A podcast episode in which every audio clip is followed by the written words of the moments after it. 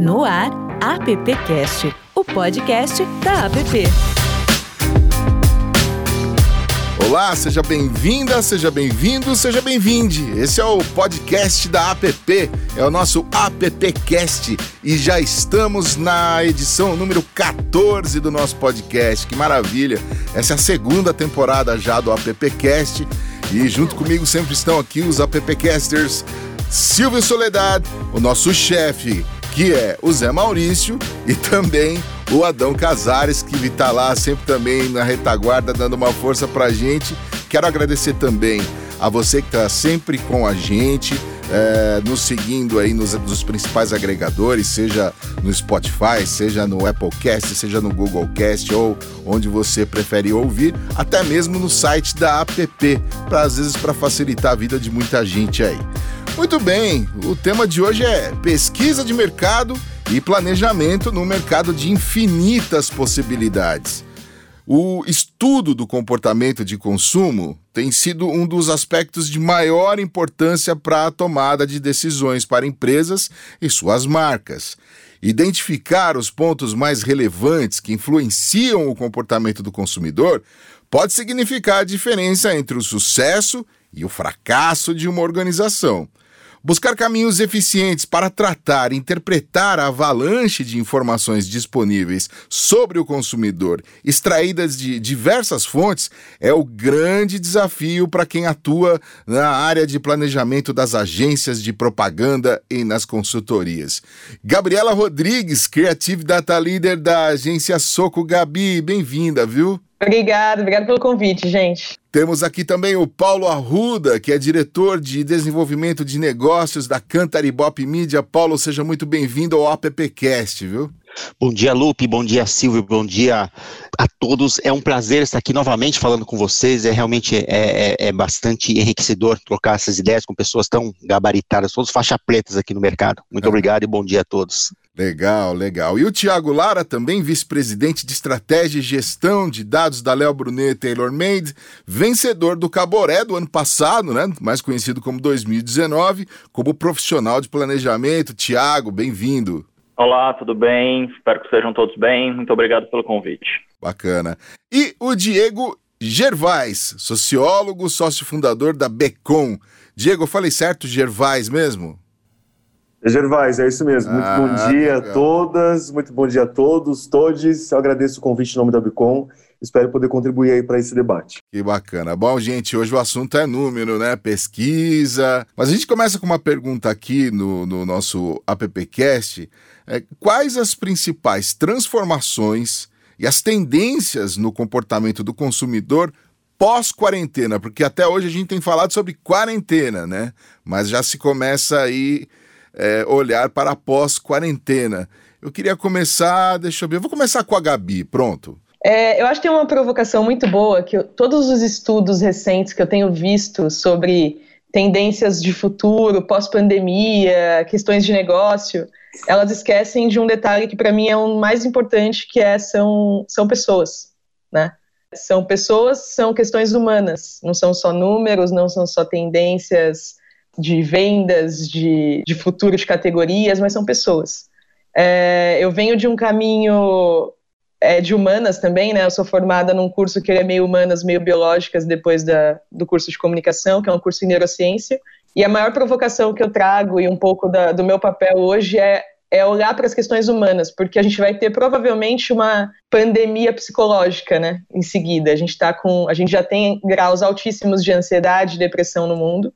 É, a gente está num país que tem questões psicológicas muito graves e é muito importante a gente entender que isso é importante, isso não é uma oportunidade de negócio. Né, porque se a gente está indo para um caminho de comunicação em que a responsabilidade é cada vez mais importante na construção de propósito, na construção de relevância de marca, a gente entender que uma questão de saúde mental que vai acontecer, já está acontecendo, ela é uma responsabilidade também para as marcas e não uma oportunidade de negócio, né? Porque é muito fácil a gente inverter o jogo e usar as nossas marcas, os nossos produtos como uma, um jeito de tampar necessidades psicológicas que vão surgir.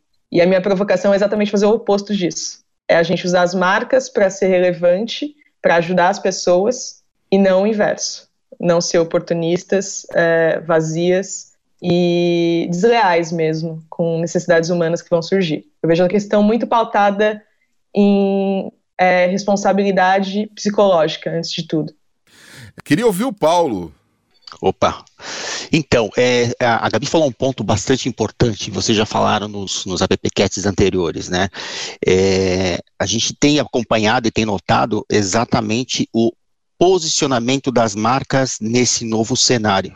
E a gente tem notado que exatamente as marcas, elas estão se posicionando com um propósito um pouco maior, elas estão pouco, é assim, nós notamos, né, que logo após o começo da quarentena, as marcas perceberam o momento, entenderam esse momento muito que a Gabi está falando e tentaram se posicionar, ou se posicionaram, muitas delas se posicionaram como uma prestadora de serviço, olha, estou aqui, eu continuo aqui, eu estou prestando meu serviço, meu produto continua aqui disponível para você, mas elas tiraram um pouco o pé da performance, da venda em si. E a gente notou isso quase em todos os segmentos, quase todos os segmentos a gente tem notado exatamente esse posicionamento mais sutil das marcas. A gente viu alguns casos excelentes no Brasil acontecendo, né, de auxiliar a população nesse momento, e foi bem interessante. O Tiago, como você vê agora essa preparação, essa transformação pós-pandemia para esse novo. Eu não, não vou, eu não vou usar hoje a palavra novo normal, pronto. Ah, eu agradeço, fico muito feliz por, por, me poupar essa manhã. É, eu não, eu não, eu assino embaixo absolutamente tudo que a Gabriela disse. Eu concordo em gênero, número e grau. E eu gostaria de só dar, fazer uma correção no meu ponto de vista, que eu acho que a gente está longe do fim da pandemia. O que a gente está vivendo, na verdade, é um relaxamento do isolamento social inconsequente no meu ponto de vista, mas acho que essa não é a questão a se colocar aqui. Mas eu acho que, como somos seres sociáveis, como os seres humanos são pessoas sociáveis, ficar isolado dentro de casa não é comum para gente. A gente não está acostumado a viver essa questão. Então, esse relaxamento, ele vive quase como um escapismo da realidade em que leva pessoas a quererem voltar a uma vida normal, que na verdade não será nunca mais. Né? Eu acho que tem essa questão introdutória importante. Logo no início da, da pandemia, logo que começou o primeiro caso de coronavírus na China, a gente começou a fazer uma série de preparações do ponto de vista global para a gente começar a entender como é que nós iríamos nos comportar como gestores de marcas, gestores de grandes marcas, dentro desse contexto. Então, a gente fez um, um pool estratégico global com cinco escritórios da Léo no mundo: Brasil, Cidade do México, Berlim, Milão e Xangai, para que a gente conseguisse entender como as pessoas iam se comportando em cada uma dessas etapas. Uma etapa em que o vírus estava chegando, uma etapa em que o vírus chegou, uma etapa em que os números crescem, uma etapa em que os números começam a ter nomes. Então não é mais o caso 32, é o meu primo, a minha amiga, o meu conhecido, para que a gente conseguisse, assim como a Gabi pontuou, entender o comportamento das pessoas naquele momento e nos colocarmos a serviço delas dentro desse ponto. Então, até pegando carona também na, na observação do Paulo, a desaceleração de aspectos comerciais, ela não só era bem-vinda, né, do ponto de vista de construção de marca e de construção de relacionamento, mas era também, do meu ponto de vista, de novo, ético ao momento. Então, à medida em que a gente está vivendo um, um, um, cenário horroroso, a gente tem que entender de verdade como nós, marcas, temos que nos comportar dentro desse ponto de vista. É tudo novo, ninguém sabia como fazer. E acho que esse step back, parar, olhar para as pessoas, entender como é que a gente vai fazer, acertar, errar, pedir desculpa, tentar de novo, faz parte do que a gente vem aprendendo dentro desse contexto. E do ponto de vista do sociólogo Diego, como fica? Olha, eu acho que eu entendo que é muito bom, é muito importante levar em conta essas questões psicossociais aí que o Gabi, o Thiago, o Paulo já trouxeram a baila aqui no nosso papo, né? Por outro lado, existem também fatores tangíveis que a gente tem acompanhado, como por exemplo o aumento das compras online, que continuarão, vão continuar uma tendência, né, numa tendência de crescimento aí significativa. A gente vê que quase 40% das pessoas que fizeram compras online fizeram exatamente nesse período, né, de, de pandemia. Então as compras começaram em março e isso, por mais que exista uma obviedade envolvida nessa questão, ela realmente impacta a indústria, né, como um todo O do it yourself, né? Faça você mesmo, também passou a ser uma prática de independência que afeta também a questão da mentalidade, né? das pessoas, ou seja, na medida em que você tem a possibilidade de se é, enxergar como um agente né, transformador dentro daquele seu próprio espaço, espaço que você vive, espaço que você mora, né, faz com que você tenha uma, uma possibilidade né, de, de realmente espairecer dentro daquele contexto, e essa é uma característica que vai continuar me parece sendo uma tendência, né, para os próximos meses, né, pelo menos, né. Acho que os quarenteners eles estão mais independentes ou buscam mais independência em outro espaço que agora não é mais o out of home, né. E por último, eu colocaria também o aumento dessa demanda por trabalhos flexíveis. Então a gente estava falando agora há pouco, antes de entrar no ar, a questão do, do escritório, né, do trabalho remoto, né, então, essas novas relações de trabalho que eu acho que também estão muito vivas, muito frementes nas discussões a respeito do que se esperar para o pós-pandemia, né? Eu queria aproveitar essa questão que a Gabi é, levantou da que ela falou da neurociência e a gente já percebeu essa mudança no comportamento do consumidor que foi amplificada durante a pandemia, que é essa questão do propósito, que a gente até falou em outros podcasts que as marcas já vinham fazendo isso há muito tempo, né? Mas se comunicando de uma maneira ou, equivocada ou, ou não, não se comunicando. Né? Nós tivemos casos de empresas que já, já estavam fazendo coisas legais há, há mais de 10 anos, por exemplo, e a gente só ficou sabendo disso agora. A minha percepção é que, com esses ânimos acirrados, com as redes sociais, as polaridades sendo manifestadas, as marcas ela têm que escolher um caminho. Né? A gente já falou isso em outra situação também. Então, não dá para você ficar sem ficar no centrão. Agora elas precisam se posicionar. E como todo posicionamento, ele exige uma renúncia. Uh, os profissionais de marketing, uh, eles estão preparados para atender esse, esse, novo olhar do consumidor, com esses ânimos acirrados, uh, com essas exigências de posicionamento que as marcas, que, a, que os consumidores estão exigindo. Como é que vocês estão vendo isso? É, eu acho que não. Eu acho que a resposta, a resposta curta é não. As, eu acho que as marcas, as estruturas, as equipes não estão preparadas. Eu acho que não estavam preparadas já, assim. É, não é à toa que a pauta de diversidade, nem curta esse nome, mas é chamada assim a pauta, que a pauta de diversidade ganhou tanto espaço recentemente, porque ficou nítido que as equipes não estão preparadas para lidar com nada que não seja uma bolha de assunto e quando a gente começa a forçar que esse assunto seja ampliado, a gente percebe que as equipes elas não estão nada prontas para isso, tanto por elas serem o mesmo tipo de pessoas, né? Normalmente homens brancos, cis, hétero, de uma classe é, AB, de São Paulo ou Rio, às vezes um pouquinho do Sul, mas não é muito mais amplo que isso. É, pessoas que normalmente só estudam comunicação e marketing, então tem a cabeça também muito nichada em assunto, né? Eu acho que é um dos maiores erros de quem trabalha com comunicação é estudar só comunicação. É, até porque a gente está falando de pessoas, e se a gente não estuda pessoas, é, enfim, fica, fica muito pequeno o universo. Então, eu acho que não, que não estão preparadas, e eu acho que quando a gente fala de propósito, é um pouco mais importante a gente preparar essas pessoas. Eu acho engraçado que né, uma das palavras mais importantes de quem trabalha com, com planejamento é posicionamento, né? E aí a gente recentemente vem com esse outro uso das marcas se posicionarem quando surge um assunto específico, né? Não ficar em cima do muro. Só que tem uma coisa que é muito importante e a gente repete muito isso, eu vou repetir mais uma vez aqui porque é, é o tipo de coisa que tem que ser repetida mesmo, que não se posicionar também é um posicionamento. Não existe em cima do muro. Não existe. Ah, eu vou ficar quietinha aqui, eu não vou falar das pautas antirracistas, você está sendo racista é, eu vou ficar quietinha que eu não vou mudar minha comunicação que tende ao machismo, ao sexismo, você estará sendo machista e sexista. É, e isso com todas as pautas. Então, ah, eu vou continuar vendendo meu produto num cenário de pandemia em que, em que é cobrada a responsabilidade das marcas, você vai estar sendo oportunista. Então, é importante a gente dar esse choque, e eu sou o tipo de pessoa que eu, eu falo mesmo, assim. Então, é um choque de verdade mesmo, assim, é Acho que é muito nosso papel, enquanto pessoas que trabalham com estratégia, dar um choque de realidade em quem está do outro lado. Se fosse para dizer o que todo mundo espera, a gente não teria valor, né? A negação também, né? Quando você entra no, no, no dentro do, do, espectro da negação, você também está se posicionando, né? Exato, exato. Só que está se posicionando. É importante a pessoa ver que está se posicionando por um lado que não é construtivo normalmente, né? É, que é o lado que está muito atrelado ao conservadorismo, que é normalmente o que põe a marca em risco nesse caso. Ou que não constrói uma coisa a mais, né? Quem tá quietinho ali fala: não, eu não vou entrar nessa bola dividida, né? Vou ficar aqui na minha e achando que tá ok, que, que, que estamos aqui, nós somos amigos de todo mundo, e na verdade não é. Esse tipo de assunto já foi abordado aqui várias vezes e é bom que ele sempre volte aqui no AppCast. Agora eu quero chamar o Adão. Perseguição, hein? É.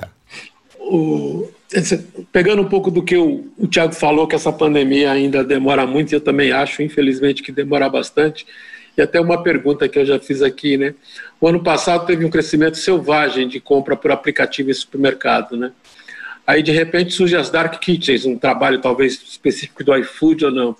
E aqui em casa mesmo, ao sábado, eu vejo que sempre tem uma comida diferente, eu nunca sei de onde é, né? De repente, as marcas vão ter que passar a anunciar mais para estas pessoas que compram os produtos deles e menos para nós, consumidores, porque quando eu recebo o meu produto aqui, eu não sei de onde ele é. Eu só sei que ele veio de uma empresa até. A marca vai ter que ter um outro foco também nesse, desse tipo de empresa que entregue não somente no consumidor final, porque ele não vai saber o que ele está comprando.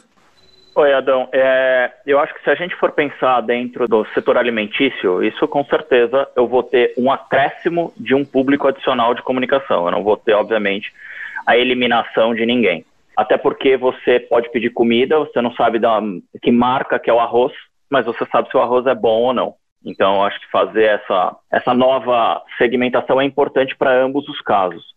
Mas eu acho que, de verdade, a dificuldade de comunicação só aumenta, mas ela não se exclui nenhum dos targets. Isso vale para a comunicação da indústria, isso vale para a comunicação de grandes varejistas. Então, as compras online, como o Diego colocou na questão anterior, não param de crescer.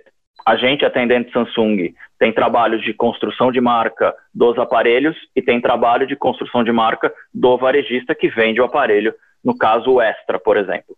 Então, acho que nos dois universos a gente vai ter que trafegar com uma intensidade é, equivalente. Paulo, como é que você vê esse movimento das dark kitchens aí que o Adão trouxe para a gente? Bom, é, é, a gente tem percebido aqui exatamente um, um ponto interessante só para comentar aqui com vocês, né? Mas é, eu, eu, sou o cara dos números aqui, né? Eu, eu, vou, vocês vão falando, eu vou tentando embasar vocês com números. Rapidamente, é, o que o Diego falou, tem um estudo da University College of London que diz que você precisa de 66 dias pra, para para um, uma ação sua se tornar um hábito. Né? E é exatamente esse período que a gente está agora, né? a gente está entrando no, no, no dia 90 da, da pandemia, então muitas coisas que esse novo consumidor adotou experimentação, né, de compra, etc., está acontecendo agora e já se tornar um hábito, e depois, se essa pandemia passar, demorar muito ou, ou, pouco, isso se tornará um hábito. Então, esse novo consumidor que o Lara falou, que o Thiago falou, é esse novo cenário que a gente vai ter que trabalhar daqui para frente.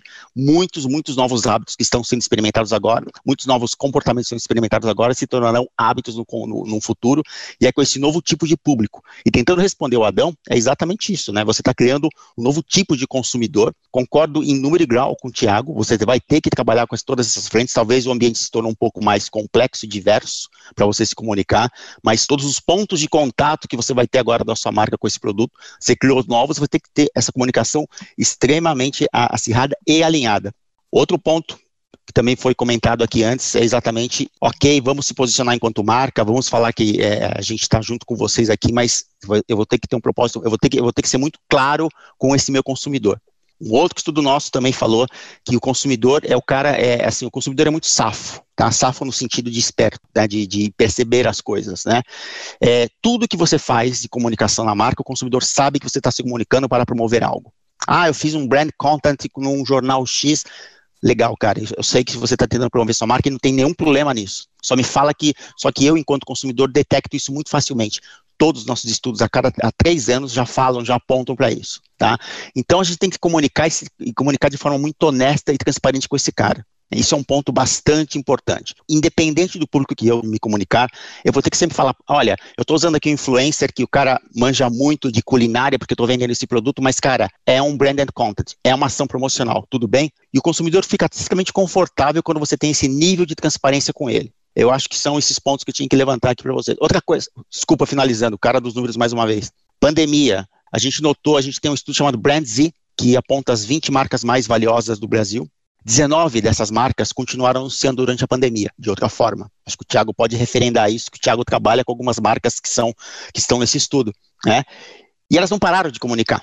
Né? E o consumidor, para 56% dos consumidores, eles esperavam que essa marca falasse durante a pandemia. Cara, não me abandona agora. Eu já estou com falta de tantas coisas que eu tinha no passado. Você, marca, que sabe comunicar, que tem um produto que eu gosto, não para de falar comigo. Talvez você não tente vender tanto, tente falar em nome, em posicionamento de marca, mas continue falando comigo.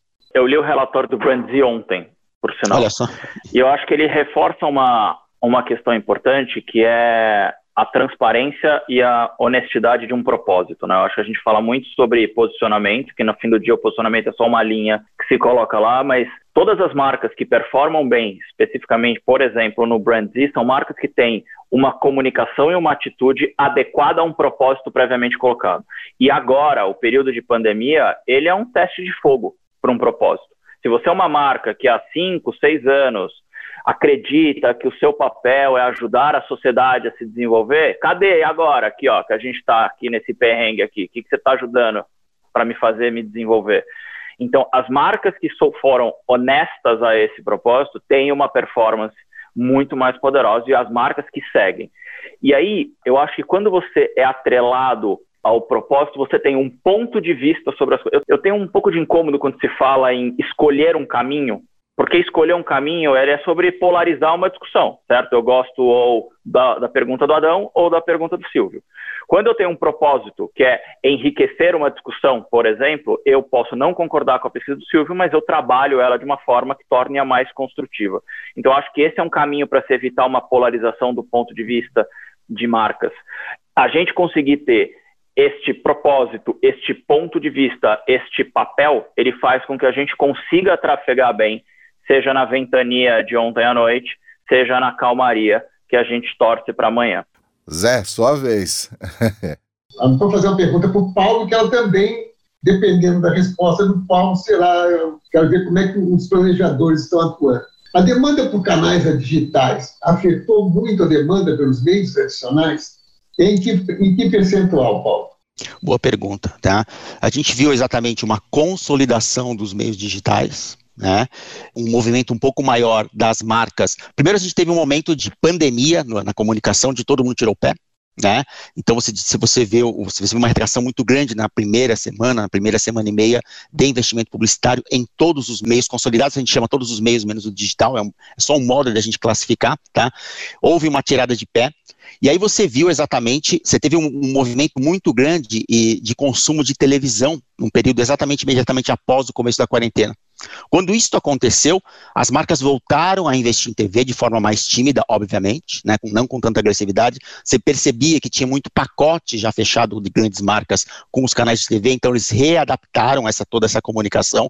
Então, como a, a, o aumento da audiência de consumo de TV aumentou, as marcas foram atrás dessa audiência. E, obviamente, você teve uma consolidação do digital enquanto segundo meio de consumo de mídia. E, infelizmente, que alguns sabem aqui, eu, eu, sou oriundo do meio impresso, né, eu fui estadão muito tempo, os meios consolidados dos meios impressos, etc., tiveram uma retração muito grande. All of Home e impressos tiveram uma retração grande nesse segmento. Mas televisão e internet tiveram um aumento. A gente está vendo agora que, com o passar do tempo, a televisão tende a normalizar a audiência e, por consequência, os investimentos, e certamente uh, uh, acelerou-se a consolidação do digital. Eu gostaria só fazer um ponto aqui, se você me puder, se você me permitir que é a questão do digital sendo colocado agora como se fosse uma coisa absolutamente nova, tá? Não é. Então, já há muito tempo se via o engajamento, né, as marcas, as, as agências trabalhando a questão do engajamento no digital, buscando fazer com que as marcas tivessem um posicionamento, que tivessem realmente uma performance cada vez mais adequada, cada vez mais profunda e engajada nesse meio. Agora, é, é, claro, e a gente não pode fugir dessa realidade que é, talvez, digamos, essa consolidação do digital mas a gente tem essa tendência a dizer que, é, ou, se, ou, se, colocar como se o digital tivesse sido encontrado né, é, recentemente. Tá? Então, vamos, vamos lembrar que já bem antes da pandemia o digital já existia e bem antes da pandemia as pessoas já trabalhavam dentro desse segmento, né? Eu queria pegar carona nesse seu ponto, Diego, e dizer que além do, dessa questão, acho que a discussão entre on e off é, é irrelevante na realidade. Eu acho que é impossível se desconsiderar uma arquitetura de mensagem desses dois universos. Mas mais do que isso, uma coisa que a gente observou bastante nesse período de pandemia é o crescimento e a, o foco em meios de alta credibilidade, independente do universo on ou do universo off. O que a gente percebe é que, como se trata de um caso de saúde pública e principalmente um caso em que a gente passou por um grande período de muita incerteza, muita angústia, muita desconfiança, muito medo, as pessoas acabaram focando o seu conhecimento ou buscando o conhecimento em meios de grande credibilidade. Então, é muito precipitado a gente dizer que houve um decréscimo de buscas em fake news e tudo mais, mas o que eu entendo é que talvez a gente saia dessa pandemia com um foco maior e uma busca consciente em meios que realmente nos consigam trazer mais credibilidade, seja ele a Rede Globo, seja ele o Facebook. Então, acho que a discussão do on e o off é irrelevante. O que a gente começou a perceber de verdade é esse crescimento em meios de alta notoriedade, com grande foco e profundidade, e que conseguiam me dar o argumento para eu pensar e discutir. Eu preciso. Eu queria adicionar um ponto. Pode falar, Gabi, pode, pode, falar, pode falar. Pode é, falar. Não, é um ponto importante, porque assim, a gente, a gente fala de on e off, pelo menos assim.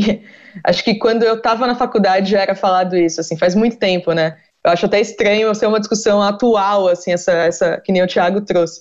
Mas tem um ponto muito importante dessa discussão que eu sinto que ainda não é falado muito, que é a importância dos meios não tradicionais em digital. Porque a gente tem hoje que quase 90% da, das conversas sobre marca acontecem em universo dark. São grupos de Facebook, WhatsApp, inbox. É, são universos que a gente não olha enquanto pessoas que constroem marca. Na Soco, a gente até tem uma, uma metodologia de dark social por conta disso. É, e quase a totalidade do investimento em comunicação em digital vai para o resto desse espaço, que é cerca de 16% das conversas. Então a gente é, é meio doida a equação, né? Porque a gente olha quase a totalidade do investimento em digital indo para cerca de 15% de onde as conversas acontecem. Porque Legal. as marcas ainda não entenderam como, como articular mensagens que entrem em universos dark. Tem uma, um, um, dado que saiu essa semana, eu até pegando aqui porque ele é super interessante, que cerca de 73% dos brasileiros ficaram sabendo de alguma notícia recente através de meme. Então, assim, é uma coisa que, por mais que seja usada de um jeito ruim, na maioria dos exemplos, né, a gente tem vários exemplos aí de fake news que, que utilizam esses canais como meio estratégico para poder fazer a conversa crescer, é, até porque a gente, né, é, é mais fácil eles irem por lá, porque não tem como a gente controlar tanto. Mas para conversa de marca isso é muito importante, porque se você parar para pensar, o lugar que você pede dica para sua família, ah, onde você comprou aquele ventilador? É, não é no seu feed, né? É, então é cada vez mais desafiador. Eu acho importante a gente falar disso. É, inserir marcas nesses universos em que as pessoas normalmente mais falam delas e as marcas não têm a mínima noção de como entrar. Gente, eu preciso falar duas coisas aqui, ó. Só, só deixar claro, eu não combinei nada com o Thiago nem com a Gabi, tá?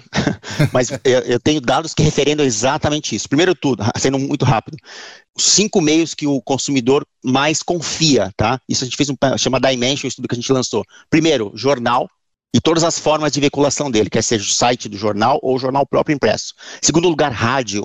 Terceiro lugar, os portais horizontais de, de grande penetração, como UOL, Globo.com, etc. Terceiro, desculpa, televisão, terceiro lugar. Quarto, esses portais e depois social media em quinto lugar. Então, isso é um ponto que referenda. Isso tanto em nível mundial como no nível Brasil. Tá? O gap de confiança do consumidor é, é, segue essa sequência. Um ponto é, que, que a Gabi falou que também esse estudo referenda: consumidor acredita em consumidor. O primeiro lugar, para 70% do consumidor, em primeiro lugar, ele pergunta assim: quem foi? Deixa eu perguntar para o meu parente se o cara gostou daquele produto ou não que eu estou pensando em comprar. É exatamente isso, Gabi. Eu acho que tem uma discussão muito rica aqui e a gente chegar e entender exatamente como trabalhar nessa dark, né? Como você falou, que é interessante esse ponto. Ô, ô, Paulo, você citou. Deixa eu, deixa eu entrar aqui, né, invadir aqui o papo de vocês, porque tem uma pesquisa realizada em 2014 pelo IBOP, no Brasil e nos Estados Unidos, que constatou que 53% das empresas brasileiras enxergavam a internet como um meio de comunicação, enquanto que 47% encaravam como uma plataforma. Nos Estados Unidos era o oposto, 27% como meio e 73% como plataforma. No cenário atual, para vocês, a internet é um meio ou é uma plataforma, já que a gente está discutindo e o Paulo elencou muito bem aí, né? Esses meios ou essas plataformas. Uma pesquisa de 2014, hein? A Gabi agora há pouco falou também, pô, é, é estranho em 2020 a gente está falando sobre on, online e offline, né? Queria ouvir o Paulo. Então, eu vou deixar isso para os planejadores, porque assim também assim, aí eu vou, vou usar uma licença poética que eu acho que também assim a gente Não, não, não, não, não, ele falou para você. eu acho assim, eu acho que gente, responsabilidade. É, eu acho que a gente passou um pouco do ponto de definir plataforma ou veículo. Tá? Eu acho que o, o, o, digital, né, falando assim, ele ocupa os dois lugares, então, enquanto ferramenta de interação, ele é uma plataforma, mas ele tem um poder de mídia excelente, porque você aumenta os pontos de contato com o seu consumidor. Se a gente pensar que o consumidor hoje, ele tem quatro, cinco devices hoje conectados com você, então você aumentou os pontos de contato com esse cara. Né? Eu acho que a gente podia dividir os meios de interação, aí o digital conta muito, mas ao mesmo tempo ele age como, como veículo também, dependendo de como você vai comunicar com ele. Mas aí eu queria muito ouvir o planejamento, que quando veio essa pergunta eu falei, putz, eles vão falar comigo, mas eu queria ouvir muito o pessoal de planejamento para ver como eles entendem isso, como eles encaram. Meu, eu, eu, eu, não usaria, eu não usaria nenhum dos dois nomes, na real. É, não, é, é, porque eu acho, eu, eu, sempre questiono essas coisas porque eu acho muito frio. E eu gosto de olhar para as pessoas. E as pessoas, para mim, a leitura das redes sociais, do digital para as pessoas, é uma leitura muito de construção e reafirmação identitária, é uma, é uma leitura de construção de comunidade, de senso de pertencimento. E para mim isso diz muito mais do que chamar de plataforma ou meio, sabe? Eu, eu, eu acho que é muito mais importante a gente olhar para o papel que isso tem na vida das pessoas.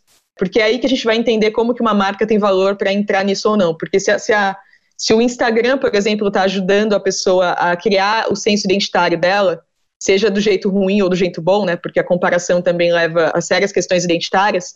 Quando a gente fizer uma estratégia de marca em Instagram, vai ser importante saber isso. Vai ser importante, por exemplo, na estratégia de influenciadores, eu pensar, eu pensar se eu estou reforçando um estereótipo de corpo, por exemplo, numa rede que é tóxica do ponto de vista identitário visual, ou não. Então eu não usaria nenhum dos dois nomes, basicamente eu usaria um nome mais atrelado à questão de construção de comunidade e definição identitária. Show. Eu acho que é que tá o papel mesmo. Tiago, você vai agora sobrou para você. Agora você vai ter que comentar. Acho que o Diego quer fazer um ponto aqui, eu finalizo. Ah, então tá super bom. Rápido, Desculpa. Super rápido o meu ponto, também vai em linha no que a Gabi está dizendo. Eu acho que existe essa questão da organicidade das coisas, né? Então, a gente tende realmente a colocar nomenclaturas para definir estratégias, eu acho que isso faz sentido do ponto de vista até mesmo científico e tal, mas existe uma, uma questão orgânica que tem que ser levada em conta. Não é à toa que a etnografia agora ela também está ganhando uma relevância cada vez maior, né? Entender esses movimentos de grupos que é de novo, que a Gabi estava comentando agora, né? Entender não só os grupos, mas como as pessoas estão se expressando dentro dessas plataformas e dentro desses uh, veículos também. Então, isso acho que é um ponto relevante para a gente tratar. Show, show. Eu acho é que... É total, assim, tem um, tem um... Ah. Desculpa, eu interrompi alguém. Imagina, acho que o Thiago. Vai lá, vai lá. Não, é que eu acho que é um exemplo muito bom, assim, tipo, o LDRV, que é um grupo do Facebook fechado, ele norteia toda a conversa de internet, ele trouxe basicamente a carreira da Gretchen de volta, assim, sabe? É, é muito louco a gente pensar que tem um grupo no Facebook, por exemplo, que ele faz toda a nossa conversa é, de que depois vira open social, depois de duas semanas as marcas vão entender a conversa, mas que surgem nesses grupos nichados, sabe? Isso para mim é muito forte da gente entender. E para mim nem e-mail e nem, e nem plataforma resume isso. Acho que esse é o ponto, assim. Eu acho que a nossa profissão ela é muito boa em colocar coisas em caixas, em atribuir responsabilidades e papéis e desgastar essa discussão. Na verdade, eu acho que atribuir um nome, uma responsabilidade a uma questão tão social como a Gabi e o Diego levantaram é, é quase, do ponto de vista estratégico, criminoso, no meu ponto de vista. É, obviamente, como executivos, a gente tem que pensar do ponto de vista de gestão de negócio. Então, esses meios, ou é, esses locais onde eu construo essa minha identidade, eles também são plataformas financeiras. Então, dentro desse sentido, eles são ferramentas de mídia e assim deveriam ser tratados.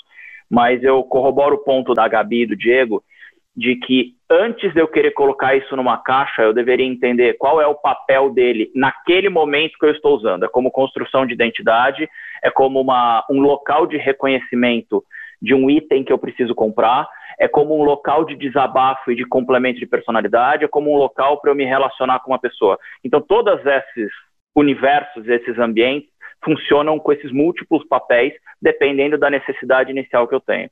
E aí eu, eu até reforço um ponto que eu havia feito anteriormente, que nós, como seres sociais, se na impossibilidade de nos relacionarmos socialmente agora, física e presencialmente, esses universos digitais eles ganham um reforço de papel ainda maior. Então eles não são plataformas, eles não são territórios, eles não são meios, eles são os meus canais de relacionamento com o mundo e com tudo. Para o meu filho, eles são tudo. Ele, ele nasceu num universo em que não existia o não ter um relacionamento, não existia o eu ter que sair para falar com alguém. Ele já nasce num contexto em que a identidade dele é formada por todo esse conjunto de coisas e ele está sempre ao alcance de absolutamente tudo que ele quer. Então, a gente não pode se preocupar em botar numa caixa antes de entender qual é a razão daquilo existir. Silvio Soledade, compareça a SSO. Esse é bom, me deu até arrepio esse teu, teu pronunciamento ali, SSO, me lembrou o metrô de São Paulo. Pois é, foi de lá que eu tirei isso. a faixa amarela é a sua segurança. É, Meu Deus do céu. Lá. Bom, eu queria colocar mais lenha nessa essa fogueira, né, aproveitar que passamos por, por festas juninas. O Carlos Heitor Coni era o maior inimigo do, da country bop, né, Paulo? Porque ele odiava pesquisa, né? Toda vez Verdade. que que eu via os comentários no rádio dele, na CBN, que o, programa, o apresentador citava uma pesquisa, ele já ele falava, bom, lá vem pesquisa, né? E aí eu queria colocar uma pergunta para vocês, que é o seguinte, nesse cenário que vocês colocaram, de, midiático, o consumidor altamente conectado. É, é necessário e é possível medir tudo? Vocês querem que eu, que eu levante a bola? Então vamos lá. É, Tiago falou um ponto importante aqui no começo: complexidade. A gente está em um, um, universo cada vez mais complexo. Imagina a gente que é uma empresa de 70 e poucos anos que vive de medição.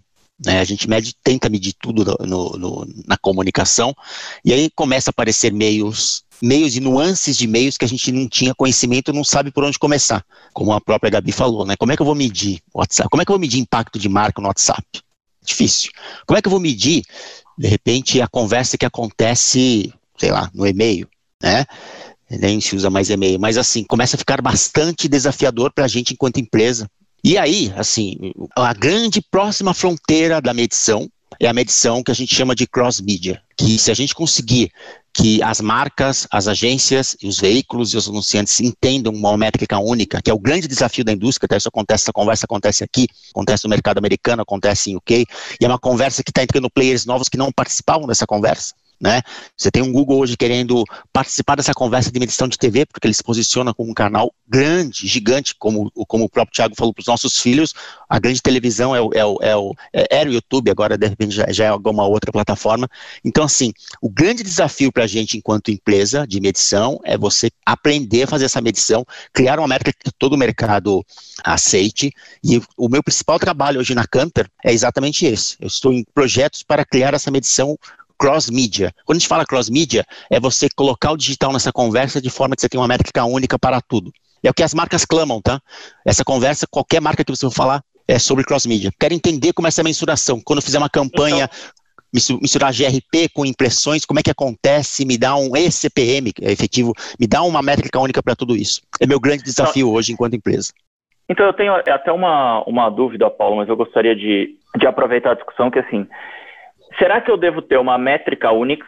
Ou será que eu devo ter uma atribuição específica para cada papel dentro da jornada, sabe? E aí é uma discussão até com clientes mesmo, porque assim, obviamente os clientes querem uma métrica única e saber se aquele conjunto de comunicação toda que eu fiz, com todas as 300 interações, me geraram um index positivo ou um index negativo. Quando na prática eu acredito, e aí essa é a discussão que eu queria jogar aqui na, no nosso papo, é se eu não deveria ter atribuições e responsabilidades específicas para cada um desses pontos de contato, medidas de alguma forma que talvez possa ser até não tão cross, porque elas dependem de ferramentas de interação, bases diferentes, enfim questões mais complexas ainda do que necessariamente eu chegar num número final e dizer foi bem ou não. Quem comenta? Eu acho que é um pouco de cada, né? Por exemplo, a agência que eu trabalho hoje, que é a Soco, ela é uma agência que ela nasce do earned, né? Ela nasce mais numa lógica mais próxima do que a gente chamava tradicionalmente de PR.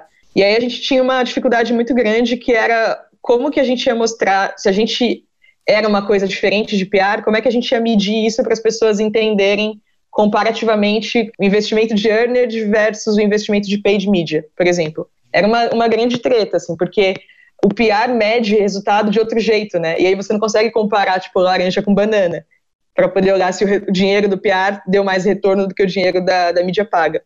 Não, e então, o que é retorno, a, a né, Gabi? Que... É, o que, é retorno? Para mim, mim, mim, a pergunta ainda fica assim, o que é retorno? Porque, de repente, só, só desculpe te interromper, mas Pode será falar. que o retorno do PR era, era gerar visibilidade, o retorno do outro era gerar conversão?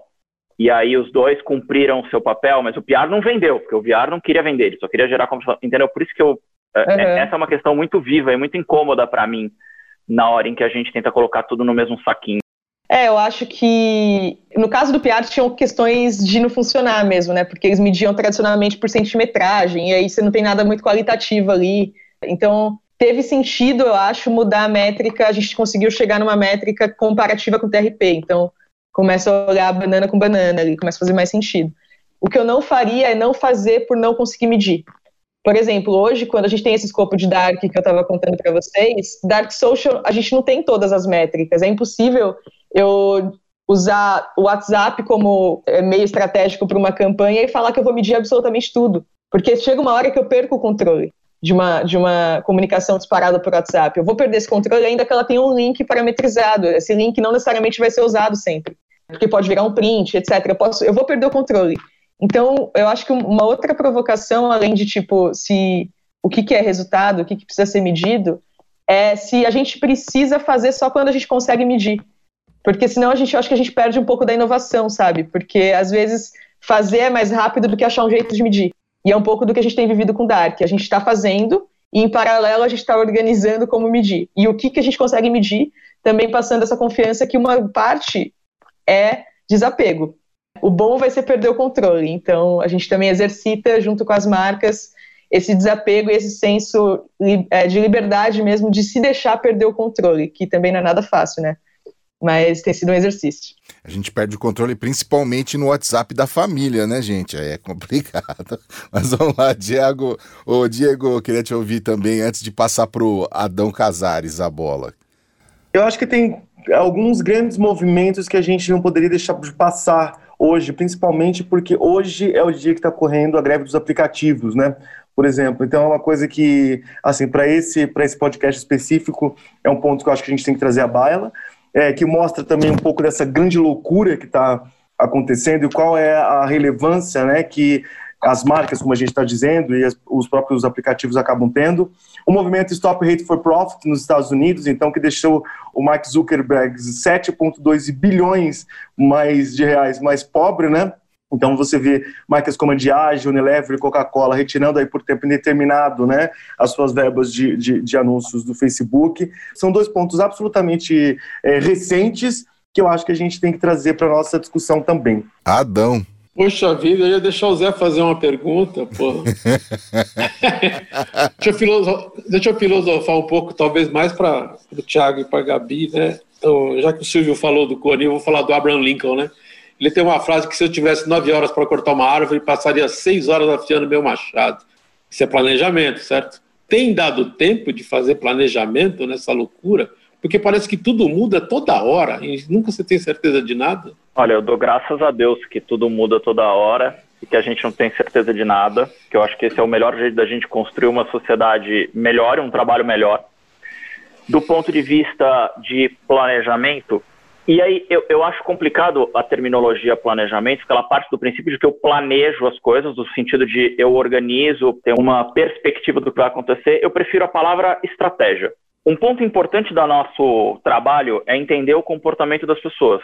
Eu preciso medir, acompanhar, ler, perceber o que está acontecendo e traçar ações de curto, médio ou longo prazo. Então, o entender o comportamento das pessoas demanda uma organização e um planejamento preliminar. Então, assim, você pode ter sido pego de surpresa pela pandemia, mas se você começou a trabalhar desde o primeiro caso na China, como você começa a trabalhar agora, desde o primeiro caso da gripe do porco, você começa minimamente a se organizar do ponto de vista financeiro e estrutural de como é que você vai agir durante todo esse percurso do ponto de vista de ferramenta, recurso e tudo mais.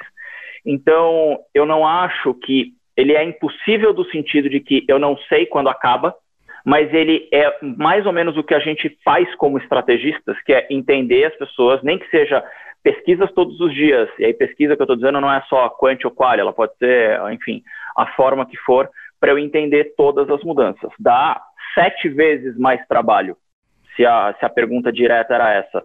Mas, mais uma vez, é sete vezes mais interessante a possibilidade que a gente tem de entender e de trafegar por dentro desse contexto.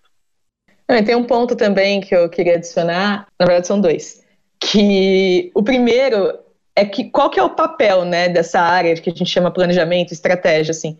Porque o que, me, o, o que me incomoda nas agências mais tradicionais, principalmente, é essa, essa, esse Fordismo, né? Essa divisão, assim, tem um momento dali da área de planejamento ou estratégia trabalhar. Acabou, começa o momento da criação. Eu zero acredito nisso, assim. Passei por várias agências tradicionais é, tentando trabalhar de outra forma, é muito por conta disso. Porque eu acho que mais imediato disso é que a gente perde a efetividade. Porque às vezes a gente tem um baita estudo legal que não dá uma boa campanha, ou a gente tem um estudo muito fraco, que a campanha precisa ser mais rápida, a criação queria um negócio rápido, a gente tem que fazer um retroplanning. Todo mundo já viveu isso quando trabalha com planejamento. E aí eu acho que a primeira provocação é, principalmente nesse cenário que a gente tem que ser muito mais rápidos, né? Muito mais rápidos. A gente precisa de um fluxo de trabalho que aumente a nossa efetividade. Então, trabalhar mais juntos, ser mais interdisciplinar, é, tirar esse Fordismo do processo, eu acho que é super importante para a gente ter mais efetividade e não ficar os dois lados trabalhando isoladamente, um arrumando é, a, a, sua parte para suprir a parte do outro e vice-versa, né? O segundo ponto que eu queria trazer é o que, que é estratégia e quando ela entra, né? Porque eu acho que um outro erro que a gente tem nas, na, no mercado tradicional é, é que o planejamento acontece só no começo e depois ele acaba. Né, depois que vai para a criação, acabou o planejamento. Já fiz minha parte, no máximo eu faço meu, meus slides, né? É, eu acho que esse é o, o, maior problema que a gente pode ter também, porque para mim, e aí de novo, num cenário que a gente age rápido, a gente precisa entender que a estratégia ela está inclusive quando vai para a rua, porque mudar a rota, responding, gestão de crise, uma, no, uma nova camada da campanha que pode surgir como oportunidade, tudo isso também é planejamento. Uma coisa constrói efetividade, eu acho que a outra também constrói velocidade, assim, sabe? É, acho que as duas constroem, na verdade, as duas coisas. Então, é a gente pensar que o nosso escopo, na verdade, é muito maior do que o escopo tradicionalmente escrito, né? Então, a gente levar ele até a ponta e, e manter ele depois, inclusive, que o, que o que a gente faz de comunicação vai para a rua é muito importante. O, papel, o, nosso papel não acaba no, no Keynote, no PowerPoint, né? Na verdade, ele só começa. Eu acho que até corroborando esse ponto, uh, um estudo da APG do ano passado mostra que a atribuição de um planejador cresceu de 2017 para 2020, quase até 2019, na verdade, mais de 60%. Então, originalmente o nosso trabalho começava e hoje ele se evolui. Então, você parte desde um, de uma estratégia até um trabalho de accounts planning, até um trabalho de data. A integração que nós fizemos de data e de estratégia dentro da Léo foi uma resposta a essa necessidade. Eu não poderia parar de trabalhar at all, porque eu tenho que entender qual é o direcionamento inicial, se ele funciona, quais são as alterações, se ele performou, se ele não performou, qual é a mensagem, se não performou de novo, por que, que ele não performou, e as coisas continuam. Por isso que eu acho que esta é a essência do nosso trabalho. É entender a sociedade, entender as mudanças na velocidade que ela coloca. A Gabriela começou com uma frase que é, é como eu, eu acredito que é o nosso trabalho. Se nós não servimos para incomodar o processo, nós não servimos. Então você não precisa de um planejador para falar uma vez o que fazer e vazar. Isso você pode fazer sozinho, você para e pensa um pouco. Agora, se a gente está lá para incomodar, perturbar, e incomodar, obviamente, no sentido de levantar a discussão, levantar o problema, colocar o bode na sala, analisar o bode, dissolver o bode, até que o bode saia voluntariamente da questão, é o que a gente tem que fazer todos os dias do nosso trabalho. Diego, antes de, de passar para o Zé, queria te ouvir também. O que eu acho que é, é assim, é, é, importante a gente considerar, acho que a gente começou a nossa conversa falando um pouco sobre isso, que é a realidade do estresse pós-traumático, né? Então a gente entender que esse novo normal, ele na realidade, ele passa por uma, uma concepção de anormalidade, tá? Porque se de fato, porque de fato tudo é diferente, né? Do, tudo que a gente vai passar é, é, diferente do que já se viu, do que já se sentiu na história recente. Então, o planejamento também passa por dizer aos clientes e às marcas, de uma maneira geral, é que eles não mintam para os consumidores, né, tentando mostrar, tentando fazer parecer que vai existir uma normalidade, porque não vai ter uma normalidade, né? A gente não, a gente não passou por isso ainda. Então, o que vai ter sim é uma questão de adaptação, me parece, de valores, de ideias, de dinâmicas sociais, de consumo, que vão passar a fazer parte daquilo que a gente entende como o novo normal, que o Tiago detesta essa palavra, esse, essa terminologia, né? Mas é, é, dessa nova realidade, né? Digamos que é absolutamente diferente de tudo aquilo que a gente já viu. Então, acho que essa questão da transparência e da transparência em dizer a realidade, informar que não vai ficar tudo bem. Eu acho que eu tenho problemas com esse vai ficar tudo bem, porque tudo vai ficar tudo bem, o que todo mundo espera, mas a forma também com que se posiciona, da forma com que se coloca isso, me parece que ela é bastante relevante. Eu acho o trabalho de todos vocês sensacional pelo, pelo, pelo simples fato. Eu vou fazer agora uma colocação muito simplista, então me perdoem, tá? A gente vê ali todos os governadores, o próprio governo federal, e é uma enxurrada de informações desconexas, assim bom, a partir do dia tal a gente volta com o restaurante, a partir do dia tal a gente volta com a academia, a partir do dia tal, depois dá uma recuada e depois volta a fechar. O quanto que isso impacta num planejamento, por exemplo? Porque por mais que vocês tenham todo um, um, um planejamento ali para a marca, por mais que venha o Paulo e diz, olha, o comportamento aqui de acordo com os números é esse, como que se lida com esse fantasminha de desinformação no fim das contas? Acho que minha pergunta foi um pouco inocente mesmo. Vamos lá. Cara. Eu acho que ela não é inocente. Eu acho que, na verdade, ela é, pelo menos no meu caso, uma realidade diária. A gente lida com clientes de âmbito nacional, grandes varejistas, e não é só o abre e fecha, mas é o abre e fecha regional na prática, né? Então Sim. você vê que hoje Minas Gerais abriu, depois fechou, hoje Florianópolis abriu, depois fechou. Então o que, o que acontece na verdade é que você não espera, pelo menos no nosso ponto de vista, esses movimentos. Você tem um, um, conjunto de ações de comunicação que estão acontecendo sempre no paralelo, você está com uma régua de relacionamento das campanhas acontecendo, em praças em que ela abre, você pode abrir a veia de varejo ou não. Né? Então não significa que o mercado abriu, o varejo abriu. Ainda assim, grande parte das marcas ainda acredita que apesar do varejo estar aberto, eu vou manter a minha comunicação de Covid, ou seja, use máscara, mantenha-se em casa e tudo mais. Então, acho que esse ponto é muito importante. Assim, a gente não fica esperando o momento de abrir para a coisa acontecer, elas já estão indo no paralelo, e grande parte dos clientes, pelo menos no nosso caso, não tem movimento de abrir, meu Deus, agora o gerente ficou louco, promo de três dias, corre, vá lá. Uhum. Não. Assim, existe ainda, de novo, uma pandemia acontecendo, nós estamos num re relaxamento irresponsável de quarentena, então, se eu, como marca, até agora me comprometi a cuidar de você, eu tenho que continuar cumprindo até que a vacina de Oxford ou a vacina de algum outro lugar aconteça. Vacina do Butantan. A vacina do Butantan, tomara. É, tem um ponto também que, que eu lembro que uns anos atrás a gente fazia os, os planejamentos do ano, né?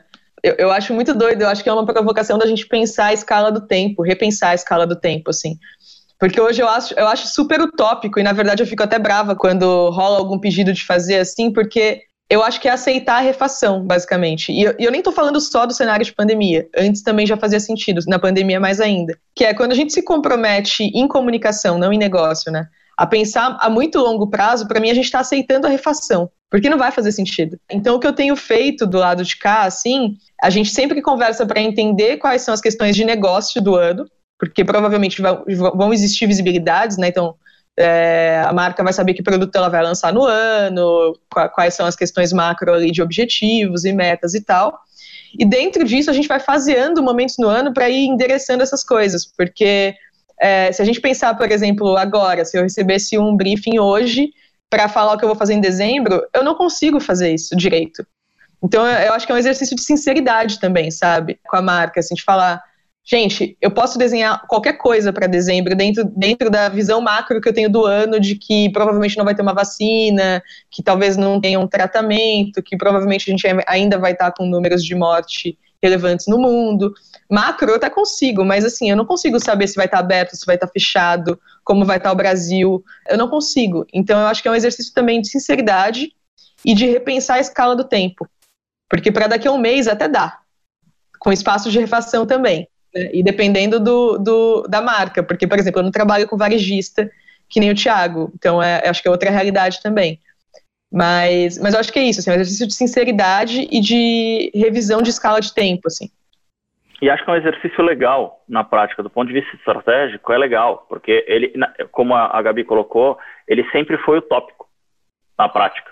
Se a gente for pensar até do ponto de vista de varejo, que a gente trabalha aqui com o melhor varejista do Brasil, ele, eu não sei se no fim do mês ele vai ter dinheiro. Então eu não posso fazer um plano de mês. Eu tenho que fazer um plano de dia. Se o cara consegue o dinheiro hoje, como é que ele compra? Se ele consegue amanhã, como é que ele compra? Se ele consegue depois, como é que ele compra? O meu compromisso é assegurar que você vai ter a sua dispensa cheia, como varejista. E aí eu vou me adequar diariamente à mensagem para que eu cumpra esse meu papel existencial.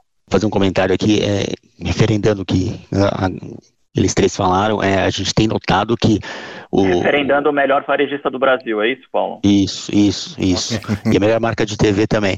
E a gente tem notado que é, as mudanças de rota das marcas e elas fazem às vezes um contra-azimuth, né? elas dão 180 graus e mudam totalmente o posicionamento dela semana a semana. A gente tem percebido isso nos nossos estudos e que, e que eu tenho notado que é muito mais aceitável isso hoje. Né? Ah, cadê meu planejamento anual, que se falava há três anos atrás? Cadê meu planejamento anual? Cadê o, as grandes diretrizes do meu planejamento? A gente está muito mais está mais permitido hoje você falar assim, olha, deixa eu planejar nos próximos 10 dias, e talvez vai mudar durante esses 10 dias, e depende, da, no 11 primeiro dia eu vou mudar completamente a minha forma de comunicar, porque aconteceu isso, porque alguma coisa, o lockdown apertou ou não apertou, e, e, a gente tem notado, enquanto Cantor, que isso está acontecendo de forma muito mais rápida e está tudo bem né? Tanto para o, os, os, caras de marketing das marcas, como para as agências, como para os veículos. Olha, a campanha mudou completamente, veículo. Eu vou ter que mudar toda a primeira programação. Tudo bem. Está todo mundo mais. Está todo mundo aceitando o ecossistema, está todo mais aceitando esse novo modelo de programar em, em, em curto espaço de tempo. É, porque a gente até falou um pouco do veículo também, né? Tem essa, né, Paulo? Uhum. A participação do veículo é importante entender toda essa toda essa necessidade de mudanças muito rápidas de estratégia aí. É, Todo Diego, preparado. antes de passar a pergunta para o nosso, pro nosso Zé Maurício, que está lá tomando um belo chimarrão, que ele não larga esse chimarrão dele. Tá quentinho, tá ótimo. Ah lá. e as lives, hein? As lives inflacionaram o mercado. Estão em todo momento. Se eu for assistir a todas as lives, não faço mais nada, né? Então, como é que está sendo aproveitado pelo anunciante? Eu acho que isso não está sendo aproveitado pelo anunciante. Vocês acham que valeria a pena investir, o anunciante investir lives? Eu só vou permear o que a gente reportou, depois eu deixo a discussão para vocês. A gente dividiu a pandemia em três momentos, tá? Primeiro momento, o, o, choque, todo mundo tirou o pé, vamos entender o que é isso, acho que vai durar uma semana, vai durar 10 dias. No mês 2, depois de uns 15, 20 dias da pandemia, o mundo descobriu as lives. A gente percebeu isso nitidamente em tudo quanto era segmento. Só se falava de live, lá pelo 25º dia da pandemia aqui no Brasil, só se falava em live. E deu uma arrefecida agora. A gente percebeu que, assim, a febre da live passou um pouco, agora está um pouco mais comedida. Muitas vezes a gente fala, pô, não aguento mais live. E a gente notou esse hábito de, de comportamento do consumo de conteúdo do, aqui pela Canta. Aí eu queria deixar a bola com vocês. Abemos live. E aí? Abemos live. Posso falar um pouquinho? Uh, do lado da Soco, a gente foca muito em PR, né? Por conta do, do DNA da agência de Earned, antes de qualquer coisa. Um, uma das marcas que a gente tem na, na, na estrutura da Soco com, com Draftline é a Ambev, que fez uma série de lives e tal. O que, o que eu acho que é importante a provocação é, assim que começou né, o isolamento, que nem é verdadeiro no Brasil, porque a gente sabe que tem uma questão de classe, mas assim que começou a ser chamado de isolamento social, de quarentena e etc., veio um boom de lives, né? E aí é, eu acho que tem uma, uma, um lado ruim disso, que é o excesso de informação, a, a, a como, como isso alimenta a ansiedade e joga contra é, várias questões psicológicas que a gente estava falando no começo. Né? A gente ficou. Eu, eu, nunca vi tantos, tantas, tantas notificações no meu Instagram de pessoas fazendo live ao mesmo tempo, pessoas físicas, assim, nem marcas. É, então dá um pouco de ansiedade. Acho que esse é o lado ruim. Acho que o lado bom é, é, é, que eu acho que a indústria de entretenimento achou um jeito novo de fazer coisa. Tipo, eu, eu realmente acho que esse formato vai ficar depois, né, se, se tudo se tudo der certo e a gente voltar não à normalidade, mas a uma coisa um pouco mais é, positiva em relação ao que a gente está vivendo, eu, eu acredito que esse formato vai ficar. de artistas fazendo live, etc. Talvez não com a mesma frequência, obviamente, mas acho que, acredito que sim. Eu vejo que as marcas elas ainda estão achando os melhores jeitos de construir marca no meio disso com o peso ideal, né? Porque quando a gente olha lives tem de tudo. Tem aquela live que era interrompida de tempos em tempos para forçadamente falar de marcas e várias marcas na mesma live. É, e tem marcas que equilibraram um pouco mais e tal. Eu senti que foi um exercício de aprendizado, assim acho que foi tão do nada, né, que, que ninguém sabia fazer direito. Então, não sabia se colocar o, a, a, marca no fundo já, já resolvia, se tinha que ficar a pessoa interrompendo as músicas para falar. Eu não acredito que já está resolvido, que alguém achou a receita do sucesso e tal. Eu acredito que, do ponto de vista de PR, deu muito certo para várias marcas que fizeram com relevância, porque aí tá outra provocação, né? Não é só sobre fazer live, é sobre fazer live que as pessoas queiram assistir no meio das 500 lives que elas vão ter no dia. Então tá, tá um exercício, acho que uma provocação é esse exercício de relevância. Se eu tenho aqui minha verba X mil reais, é melhor talvez eu colocar numa pessoa que todo mundo queira ver do que quebrar em 10 pessoas que não vão ser vistas no meio do, do turbilhão de lives daquele dia. Então, assim, eu acredito que é um caminho, eu acredito que veio para ficar, e eu acredito que ainda tem espaço de melhoria do ponto de vista de entrada de marca para ficar mais orgânico ali, menos ah, comercial no meio da live, que a pessoa vai querer ir no banheiro e não, e não receber a mensagem da marca, né? Eu vi uma entrega muito interessante, eu recebi no WhatsApp, é uma marca de uma concessionária, não vou falar aqui é uma marca, mas é uma concessionária de uma determinada marca de automóvel e a concessionária chama Carneiro. Eu não sei se vocês receberam isso, mas a, a, concessionária chama Carneiro. E tá lá o sertanejo cantando no meio da música, ele fala: "Alô, concessionária Carneiro" melhor carneiro do Brasil. Não vou perder mais essa, então é um desafio grande também, né? É uma concessionária, vou até falar o nome, é da Nissan. E, e aí, Nissan Carneiro, melhor carneiro do Brasil vou deixar de passar aí para provar esse carneiro. Então, assim, também é uma coisa em que todo um planejamento vai por água abaixo também, dessa, dessa coisa desse excesso de lives e, e às vezes um pouco meio vai por goela abaixo. Só para complementar, Alexandre, eu acho que a gente tem uma mania de usar toda a grande inovação com um formato de comercialização de mídia velho na prática. É. Então a gente usa o mesmo formato de 30 segundos ou de break ou de merchandising que a gente usa desde sempre na televisão em qualquer formato que apareça. Então isso causa um desgaste muitas vezes do formato e ele causa uma, um desinteresse momentâneo. Agora falando da live, eu acho que existe uma coisa muito positiva que é o quanto eu começo a, a um pouco mais democratizar o entretenimento no Brasil. Então, assim, os shows de sertanejo, os shows internacionais, as pessoas que não tinham possibilidade de ver aquelas pessoas ao vivo, agora conseguem assistir na internet. Obviamente, você tem um problema de remuneração de toda a cadeia artística por trás, que é uma outra questão a ser discutida, mas eu acho que as lives elas trazem uma nova ferramenta também de levar o entretenimento de uma certa forma para todo mundo e que se as marcas conseguirem entender este aspecto sociocultural da live, ela ganha um poder ainda maior dentro de um contexto pandemia, pós-pandemia, enfim, quando for acontecer.